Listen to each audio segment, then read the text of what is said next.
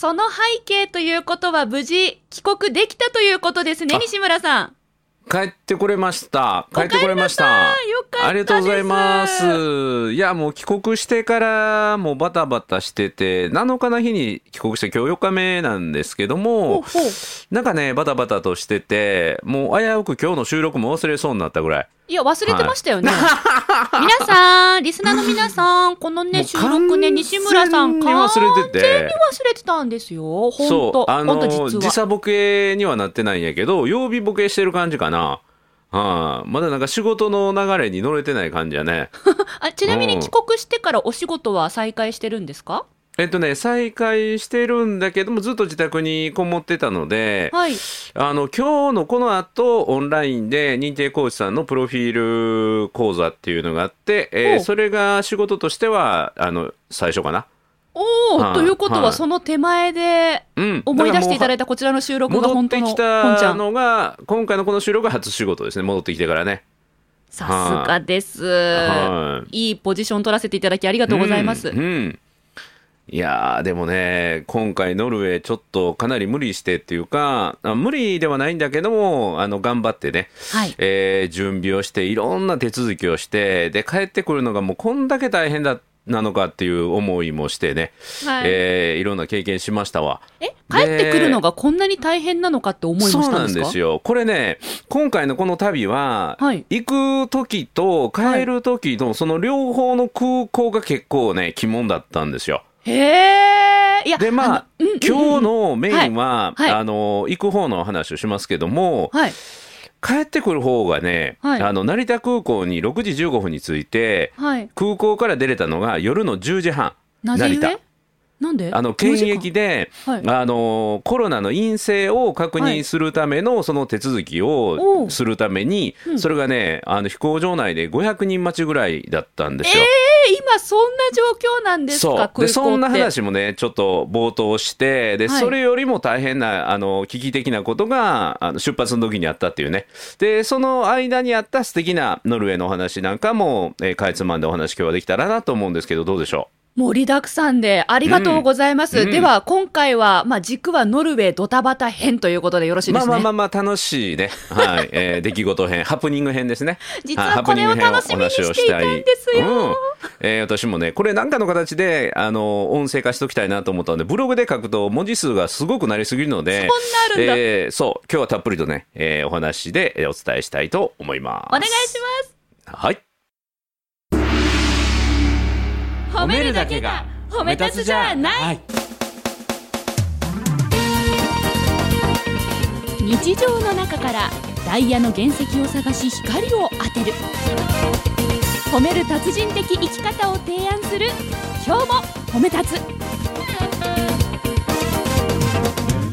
こんにちは。なっこも褒める。褒める達人。褒め立つこと西村孝之です。こんにちは。褒め立つビギナー。まるっと空気をつかむ MC の丸山久美子ですこの番組はですね褒め立つって何？と褒め立つに興味を持っていただいた方そして褒め立つ検定は受けた。あるいは褒め立つの講演会勉強会には出たんだけども最近褒め立つご無沙汰だなっていう方に褒め立つを楽しく楽しくお伝えする。そういう番組です。先ほどのえ、うん。帰りの空港で4時間足止めそう。もう結構ビビりましたがそれ以上に行きの段階で何かが起こっていたわけですね、そう。なんですよ。でねその前にあの、まあ、前回の収録でお話ししたと思うんですけどもあの行くのに24時間丸々かかったんですよねはい、で、まあ、その前に起きた出来事ある出来事があってからプラス24時間かけてノルウェーのオーストラに行ったんだけれども、はい。まあ実はね飛行機乗ってしまえば本当にね長かった。行きはね行きの時間すごく長くてまず羽田空港から普通だったらフランクフルトに、まあ、どれぐらいやろ9時間ぐらいで行くはずなのかなから11時間ぐらいなんだけども、そこまで、まあ、本当にロシアを避けてアジアを回っていったので、えー15時間かけてまずはウィーンまで着いて、はい。そしてウィーンで給油をしてね。うん。でそこでまた、えー1時間半ほど時間をそこで急に使ってまた1時間半フランクフルトに飛んでフランクフルトで3時間トランジット乗り継ぎをしてそしてまた1時間半かけて、えーオスロに着いてそこから30分かけてオスロセントラルまで着いてっていうところだったんだけど、はい。時間的にはすごいかかったんだけども、うん。途中はすごい快適だったし、はい。その途中の飛行機の羽田からウィーン行く間も、はい。普通だったら通らない空路を通ったのでそこが一面雪景色っていうかもう見たことないような地の果てみたいな中央アジアでで思わず CA さんも興奮するぐらい。こんな景色見たことないです。これは見た方がいいですよっていうぐらい。うん、あのトイレに行った時にそこの窓が開いていて、はい。まあ、あのみんなが寝てる時間だったんだけどもたまたまそこのトイレの窓が開いててそこから見える景色がすごかったんですよ。で慌てて僕はトイレを出て、はい。でカメラを持ってというか携帯を持ってトイレに入ってその時ねあの不審に思われたらあかんから、CA さんにあまりにも景色が綺麗なのでって言った時そうなんですよって言ってもう私もあの感動してますって言ってこのトイレじゃなくて前の方の窓から見ると CA がいる場所から見るともっといい景色が見れますよって言われてそれを写真撮ったぐらい。っていういい場所を案内してくださいましたねいい体験をし CA さんて。でそう。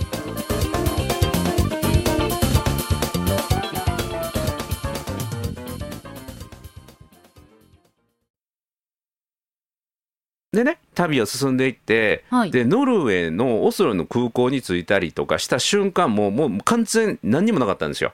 着きました荷物のピックアップ入国審査もものすごく簡単でもうパスポートも見ないっていうかそういうブースもないぐらい。えそんな感じなんですよ。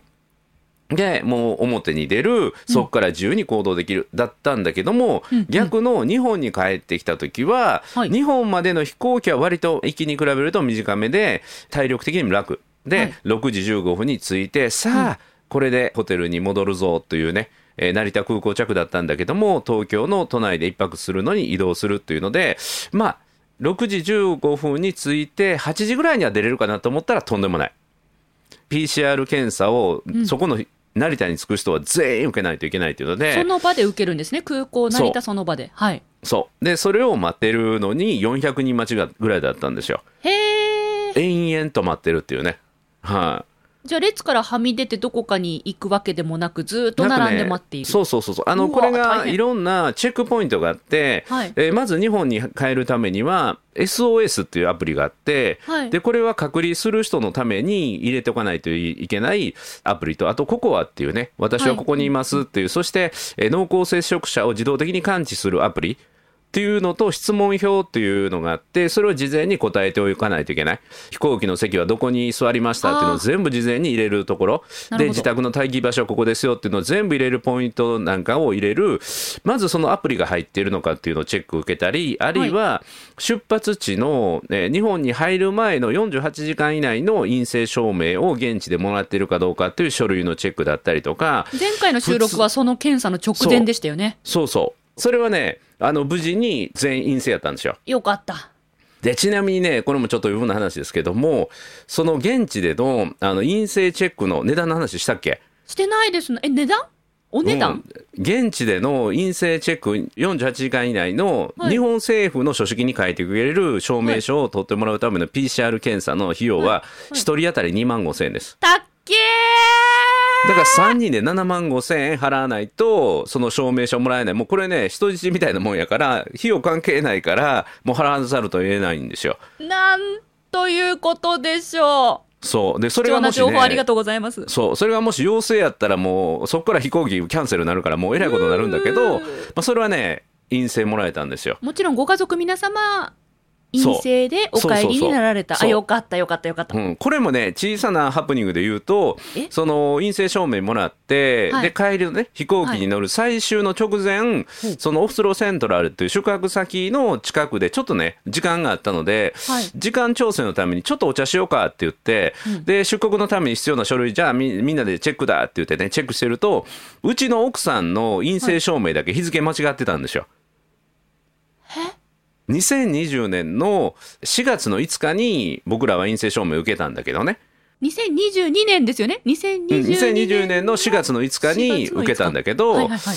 あの奥さんのやつだけ2022年の5月の4日に受けたって書いてあるんですよ。あれ未来行っちゃったそう。海外って月と日にちを逆に書くことが多いんだけどなるほど。たまたま僕と息子のやつは正しいやつだったんだけど、はい。うちの奥さんだけが日付間違ってたんですよ。なるほど。どうすればいいんですかそれはこれは。通れないということでたまたま これもたまたまなんだけども気づいたのがよくてはい。で気づいて飛行機乗る前なんだけど、はい。その PCR ノルウェーの PCR オスロで受けたところがその、はい。オスロセントラルの駅から徒歩10分のところやったんですよ。でくそう。で僕がすぐに駆け寄ってきて直してもらおうわって言ってそこに行って、たまたまお昼の休憩時間だったんだけどもスタッフがいてたので、はい。言って直してもらって無事に乗ることができたというね、海外でそのトラブルは嫌だなそう。これ日付違うんだけど逆だよねって英語で言うんですか？それえノルウェー語何語わかんないけど。や英語英語英語。英語で？英語で。英語で。うん。ドキドキですね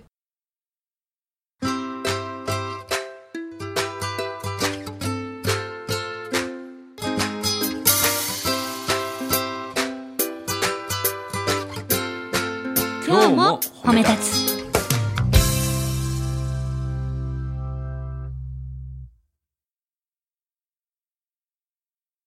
で今ここまでの時間がほぼ、うん。帰りのトラブルのお話でそうそうそうそう。これを上回る行きのトラブルがあるっていうのが、行きはですね何があったかというと、もうはい今回のほぼ旅のハイライトはこれって言ってもいいかもしれないんですけどね。あのー飛行機が羽田発朝の7時45分発だったんですね。はい早かったんですよね。そうそう。朝7時45分に羽田を出る飛行機と、そう。はいはいはい、であのあまりにも早いのでその羽田空港の今第3ターミナルって言われてるいわゆる国際線のターミナルはい。の横に、まあ、直結したホテルがあるんですね。はい。でそこのホテルに僕と、えー奥さんと息子も来て泊まった。っていうのが前日で、ですね。朝のそうあの5時にはねそのホテルを出て、はい。でそこからねその時間しかできないっていうので、はい。朝の5時にライブ配信を仕掛けたんですよ。はい。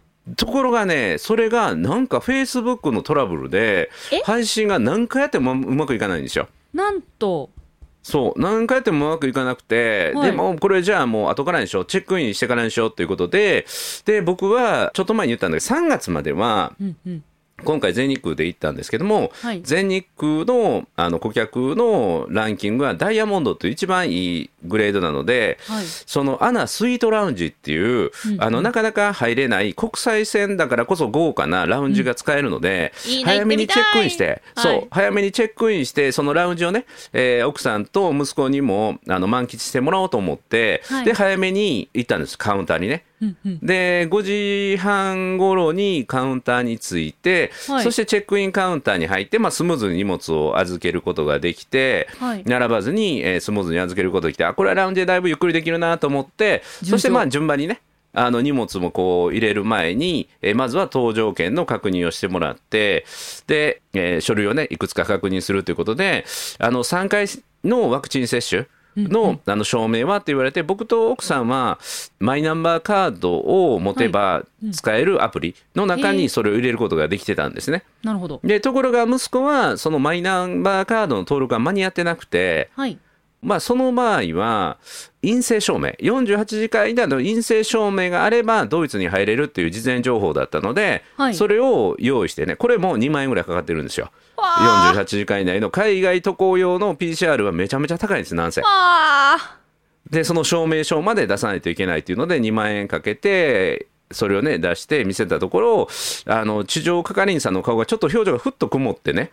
え？で、まあ、3回受けてらっしゃるの受けてますって言ってただ証明はこの、えー陰性証明だけですかって聞かれてはい。でどういうことかっていうとその地上係員さん曰くドイツに僕らは入国するんじゃないんだけども、ほう宣言協定っていうところのあのグループがあって、まあ、これがドイツノルウェーも入ってるんですけどもそのヨーロッパのその宣言協定に結ばれてるところに入るとドイツが一番最初に乗り継ぎであったとしても入国する国になるんだそうなんですよ。だから乗り継ぎのためのフランクフルトの立ち寄りなんだけども、あはいドイツに入国ということが条件になると。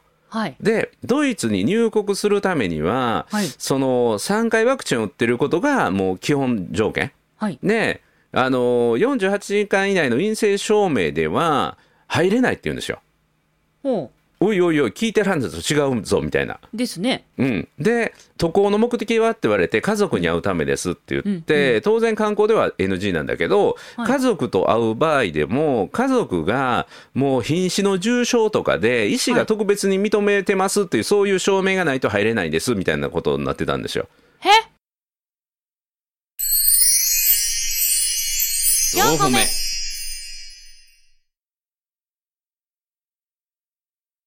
でこれはえらいことになったっていうことでそこまでのやり取りでちょっと上司と相談してきますって言ってそこでねもう1時間近く過ぎてるんですよ時間が。カウンターの前で1時間。そうもう6時15分ぐらいになってるんですよ。朝っぱら。そうでちょっと上司に聞いてきますって言って係員の人が言ってもらって、はいやっぱりちょっと難しいですって言ってえー、でもし乗れない場合はどうされますって言って全員が辞めますかって言われて、い、やいや僕と家内は行きますってあの、息子だけ置いて帰りますっていうことで かわいそう。うん かわいそう。ででもそうだよな。うん、そうなるそうよな。そうそうそう、これでどうするって言って、でマイナンバーカードがもうそろそろ今日届いてるかもしれないっていう状況だったので、はい。じゃあお前このまま大阪まで帰ってマイナンバーカードの登録をしてそこから自分で取ってもう一回来るかとかねある。あるいはここで空港にとどまって、はい。ドイツ経由が無理やったらドイツ以外のルートを自分で探してきてお金を払うからそれで来るかとかね、ああ、B 案を考えるわけですね。そうそう。であとあの君安って息子に持たせてた海外用の w i f i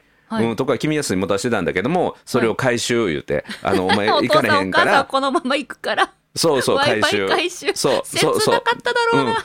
うん、もう息子は完全にいけないモードになって僕らも諦めモード、でそこでねたまたまノルウェーの長女苗と、はい。あの LINE 電話がつながったんですよ。はい。でいや私確認してるから絶対来れるってって言うんですよ。はい。で息子には君安にはそのお姉ちゃん苗から連絡してたらしいんだけど、もしそういうことをフランクフルトで言われたらこれを見せなさいっていうあのホームページのねページをスクショしてあってこれは何かっていうとあの中継地で乗り継ぎの場合はファイナルディスティネーション最終到着地の許可証があれば、はいあの乗り継ぎができますっていうことがドイツ政府が書いてあるんですよ。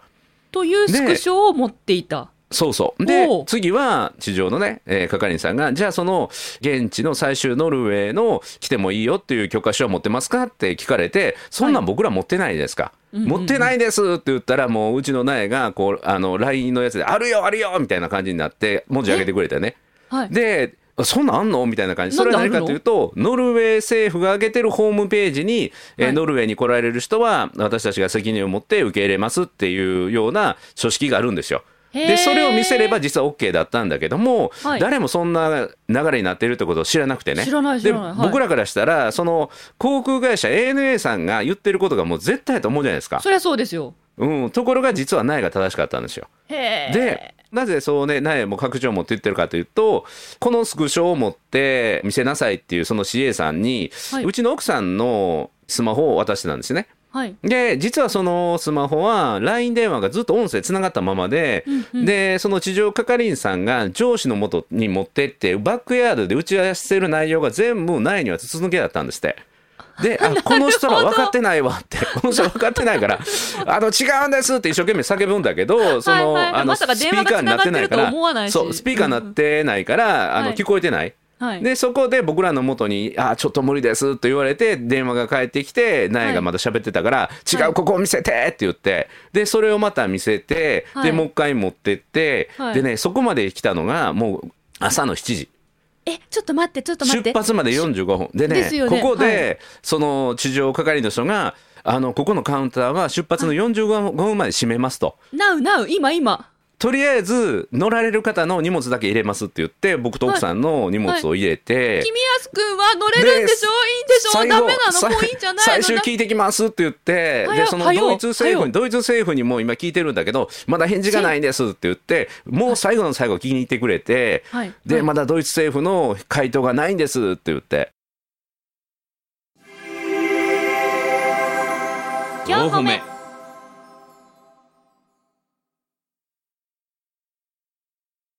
ホームページ書いてあります。この印籠がありますじゃダメなんですか？そう。でただこれまでの状況のお話を聞いてると、はい。ドイツで通関できる可能性がありそうなので、はい。もし年書を入れていただくならば乗っていただきますって言ってそこで年書1枚の年書が出てきてあここでもしドイツにドイツに乗り継げなかったとしても一切文句は申しません。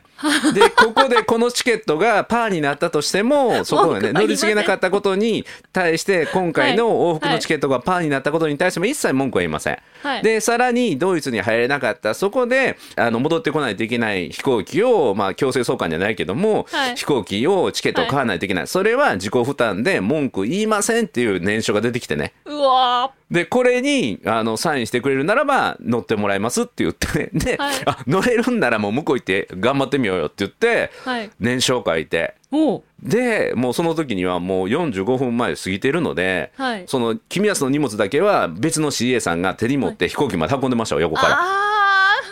なるほど。であのセキュリティ保安検査を過ぎて、はい。はい。そして出国まですごいスムーズで。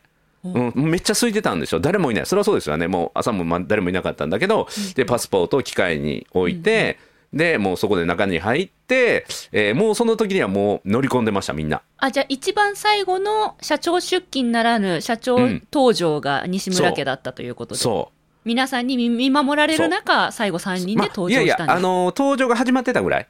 あ。うん、30分ぐらい前にちょうど入ったのでじゃあうまいこと30分前にはそうそううまいこと合流できたんだけど 見事にラウンジは行けず 見事にラウンジは行けずないえ一番豪華なラウンジと言われるラウンジ。そう。行けずうわで通り抜けてお姉ちゃん苗に無事入れたあの念書はあるので今度またドイツでヘルプ頼もうって何時頃にドイツの通関ね、えーはい。するから乗り継ぎでそこでパスポートコントロールで、はい。本当に入られへんかったら困るから、えーその時の理論武装頼むねって言って。しかも英語ですもんねドイツ。そうそうそうそう。日本語じゃないですもんね、そう。でね結論から言うと結論から言うとドイツの乗り継ぎノーチェックノーチェック。もうパスポート見せたらどうぞみたいな。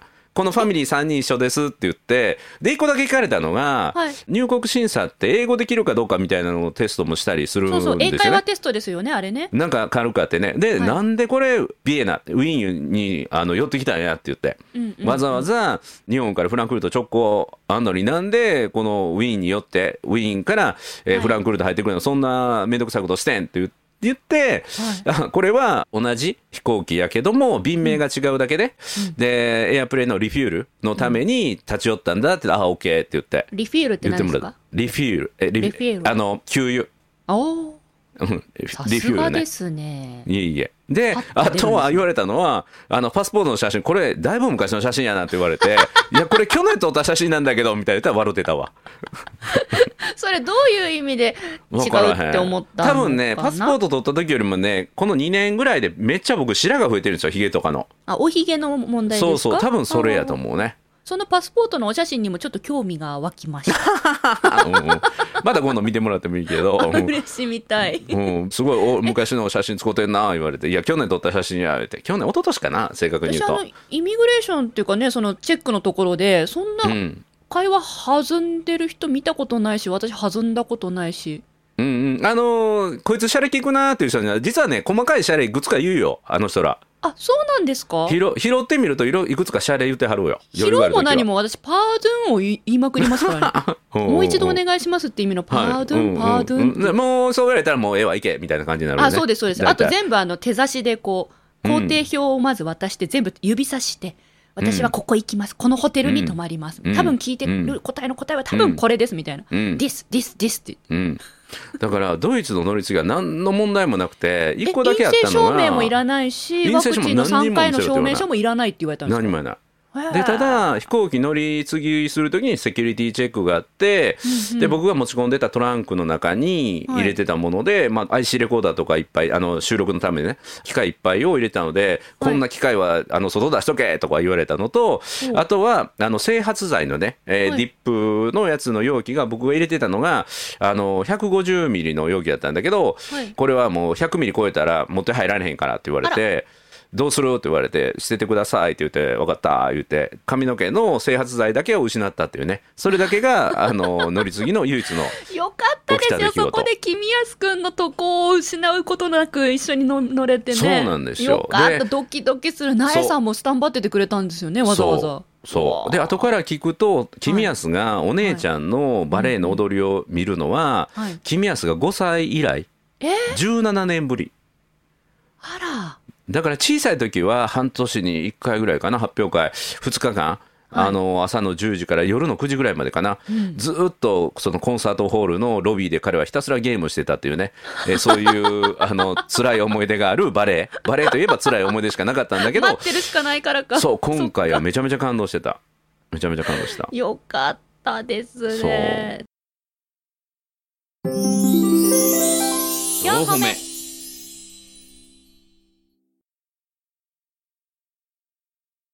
ただまあそれぐらい今のご時世海外そとあのい行き来するっていうのがそう、まあ前と違うそう。っていうことですね。そのそのリアルな臨場感よく伝わりました。でもう向こう行った瞬間はね、はい。本当に自由なんですよ。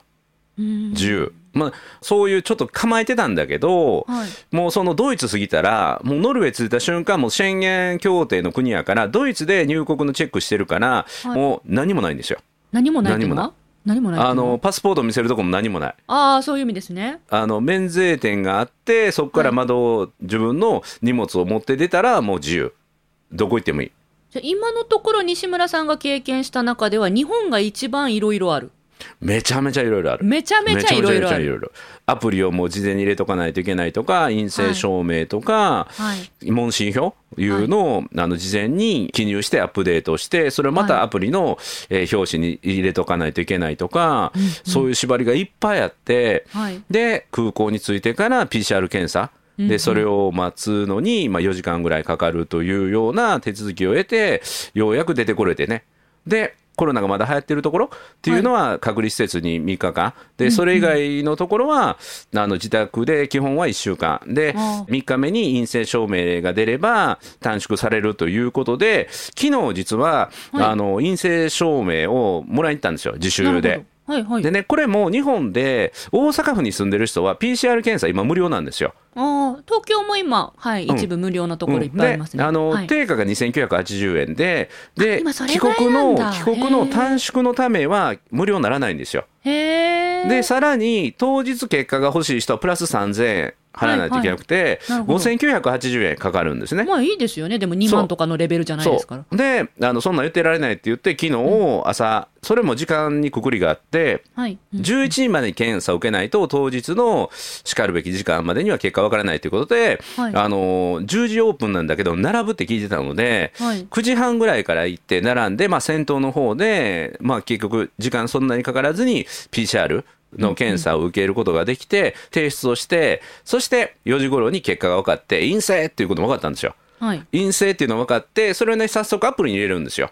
ああなるほど。報告として。はい。そうそう。でそれも結構細かくてねいつ受けましたかそして写真を貼るんですよ。あの陰性証明のその写真でいいのでデータでいいのでそれを貼るんですね。はい。でそれを貼ってそしてどこの PCR 検査センターで受けたやり方はどれで？で全部の項目を埋めてそしてね送信って届け出って押すとあの必要情報が足りないのでえ？受付できませんって出るんですよ。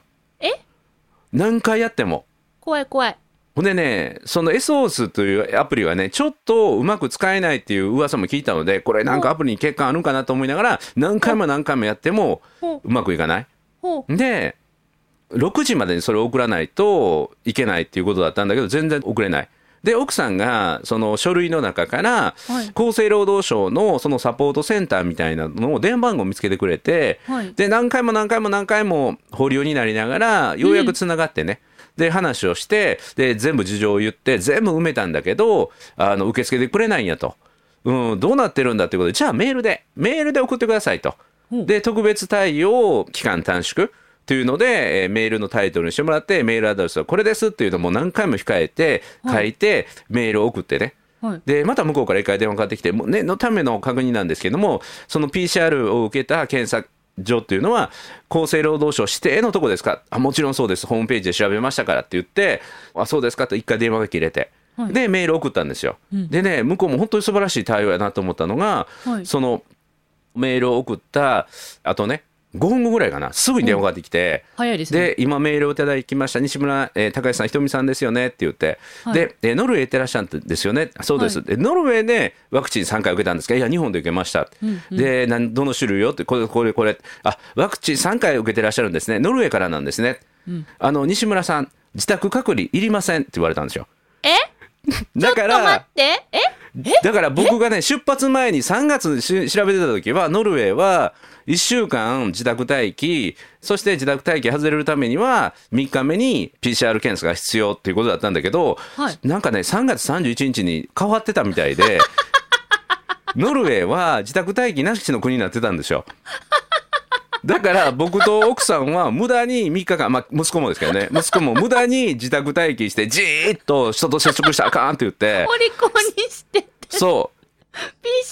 PCR 検査も受けに行って。そう。久々に日本で美味しい食べ物食べに行きたかったんだけども、はい。あこれはいかんということで賢くしとこうと言って、もう家ではね、もうつましい食事をして、はい。あのひっそりと暮らしてたんだけどもしかも PCR の5980円かける2もいらなかったんですよ。別に当日の結果もいらないしそもそも検査行かなくてもよかったぐらいの。当日の検査いるんです。当日の検査当日の検査はいる。当日の検査が陰性やったらそれで終わりやったんですよ。成田をもう出れたらそれでよかったわけですそう。ねただ SOS で、はい。あのふアプリはこれ3日間入れといてくださいって言われたからあ3日間隔離やと思い込んでるから、いやありがとうございます。西村さんのそのご経験は今後海外に行く可能性がある私たちに深く深く刻まれました、調べた時と海外行って帰ってきた時、月をまたいだらきちんとその内容を確認すべしと。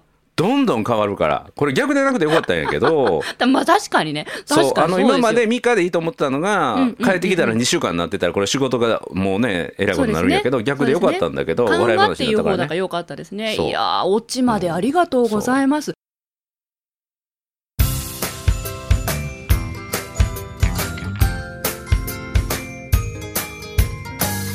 めるだけが褒め立つじゃない。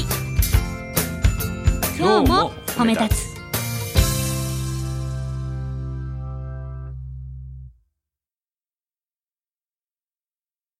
であとね最後にこれだけ。最後にねまだあこれだけるのこれだけお伝えしたいのは何かというと 出発の時の話です、はい。出発の時のその地上係員さんが、はい。もう本当にね上司は無理や無理やって多分ねその地上係員さんに言ってたと思うんですよ。うんうん。でそれをなんとか方法はないかっていうことをね本当に親身になって、はい。僕らのために考えてもらって、はい。で最後の最後まで諦めずに上司に進言してもらって、はい。そして最終そういう年書付きで飛ばしてくれたっていうのはね、その地上係員さんが本当にね僕感謝したくて、はい。でねそれがね僕名前控えてないんですよ。え？控えてないんですでそれがねああしまったと思ったんだけどもうちの息子が覚えてました。うん、え、だえ、ネームプレート見てお名前見覚えてたってことですか？僕は全くそれ意識なかったんですけど息子は覚えててで何々さんって言って。だからこれちょっと落ち着いたからお礼状をね ANA さんに書いて、えーその何々さんという方の対応のおかげで、えーはい。こういうね素晴らしい体験ができました、えー詳しくはこの今日褒め聞いてくださいっていうのをね、えーメールを 書こうかなと思ってるところですえっと、すごい、あの、一番行きたかったラウンジ行けなかったんですって。あ今、ANA さんに向かって言いました、あ私。なるほどなるほど、はい、はい一番ラウンジ行きたかったらしいです。前まあまあ日に大阪から東京にそのために来てました。はいあ今、はい ANA さんに言ってまありがとうす。ございます。ありがとうございます。またね、これは機会あってというか、まあ、自力でね、えーまたダイヤモンドに復活して海外行くときに、えーこれからもね、海外を何度も何度も何度も行けるようになると思いますし、行きますのでね、えーその時にぜひ活用したいと思います。